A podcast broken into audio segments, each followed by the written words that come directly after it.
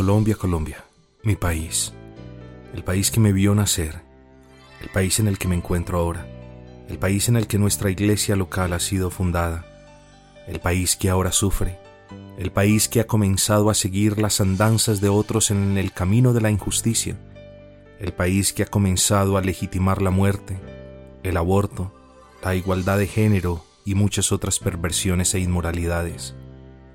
Pero no obstante sigue siendo mi país. Ahora como creyente lo veo de una manera diferente. Ya no está ese nacionalismo desenfrenado y atípico. Está un amor por una patria necesitada. Hay un deseo de que más almas sean salvadas, de que el reino de Cristo sea expandido, de que la iglesia influencie al mundo y no se deje influenciar por el mundo, como lamentablemente estamos viendo. Colombia, Colombia, estás frente a unas elecciones que definirán tu futuro, con un par de candidatos de los que honestamente no quiero opinar. No me veo reflejado en ninguno de ellos, y no sé si algún cristiano se puede ver reflejado en sus ideologías. Colombia, la patria que tanto amamos, es esa patria que decidió darle la espalda a Cristo.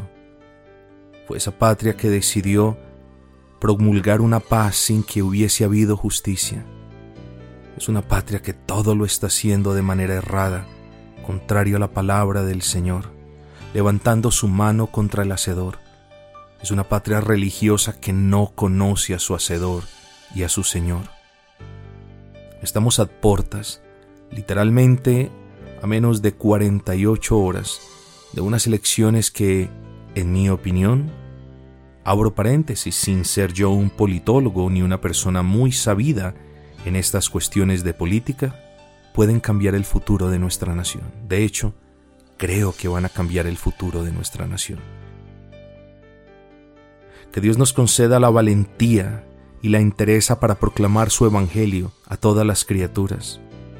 Que habiendo aprendido de los tiempos de pandemia grandes lecciones prácticas, ahora sin querer que ocurra una nueva, podamos ponerlas por obra para la gloria de Dios. Colombia, Colombia, tú que eres como una mujer prostituta que se vende, que anda ebria de un lado para el otro, que no tiene carácter, corrupta, dañada, inmoral, aún así cuánto te amo. Los cristianos deberíamos tener un poquito más de conciencia colectiva de nuestra nación, no porque la nación esté por encima de Cristo, sino porque Cristo nos ha puesto en una nación determinada para que seamos como faro en medio de la oscuridad. Quiere el Señor permitir que todas sus iglesias, sus verdaderas iglesias, se puedan levantar e interceder las unas por las otras, porque aquí no está perdiendo una denominación. Aquí probablemente estamos hablando de pérdida de libertades personales, económicas, civiles y eclesiales.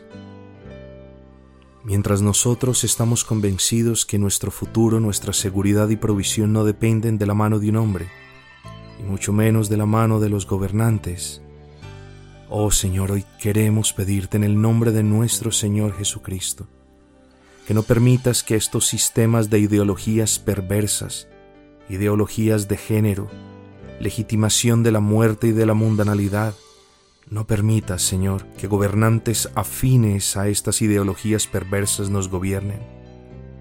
Mas Padre Celestial, sabiendo de que todas las cosas suceden para bien para quienes te amamos, oh Señor, si desde la eternidad pasada ya determinaste tratar a esta nación por medio de la mano impía, entonces Señor, alabado sea tu nombre. Permite que tu iglesia sea lumbrera en medio de la oscuridad del muladar. Permite que tu iglesia sea pere de gracia para que con criterio, valor, firmeza, pero con suma sabiduría y amor y prudencia, pueda continuar testificando de aquel que nos llamó de las tinieblas a la luz admirable. Que con gallardía, persistencia, y poder persuasivo en tu Santo Espíritu, aún en medio de las dificultades que potencialmente se avecinan, que más almas sean ganadas para ti. Pues últimamente en muchos eventos de la historia has utilizado a la iglesia de una manera más poderosa cuando ésta ha sido más perseguida. Señor, no te pedimos persecución, solo queremos honrar tu nombre en medio de la persecución o de la paz. Y Padre, si tú determinas que un hombre impío suba al poder, entonces, Padre Celestial, concédenos la gracia para honrarte y concédenos siempre la valentía para que junto con los apóstoles podamos replicar sus voces diciendo, obedeceré a mi Dios antes que al hombre. Iglesia de Cristo, reanima el amor. Salgamos de la zona de confort. Proclamemos el Evangelio a tiempo y a destiempo, en las calles, en las casas, en las plazas y en los púlpitos de nuestras iglesias, por supuesto. Expandamos el reino del Señor, testifiquemos de la efectividad de su gracia en nosotros y exaltemos el nombre de nuestro Hacedor. En tus manos está nuestro futuro y nosotros creemos, Señor, que nada ni nadie nos arrebatará de tus manos. Creemos, Señor, que las puertas del mismísimo infierno no prevalecerán en contra de tu iglesia. Te creemos a ti, Señor. Mas, Señor, con esa fe, te pedimos que nos uses y que todas las lecciones que aprendimos en los tiempos de pandemia podamos ponerlas por obra con consideración, sabiduría, mesura, proporcionalidad y firmeza. Oh Padre, te damos loores y alabanzas a ti, Señor. Te entregamos esta nación. Está en tus manos.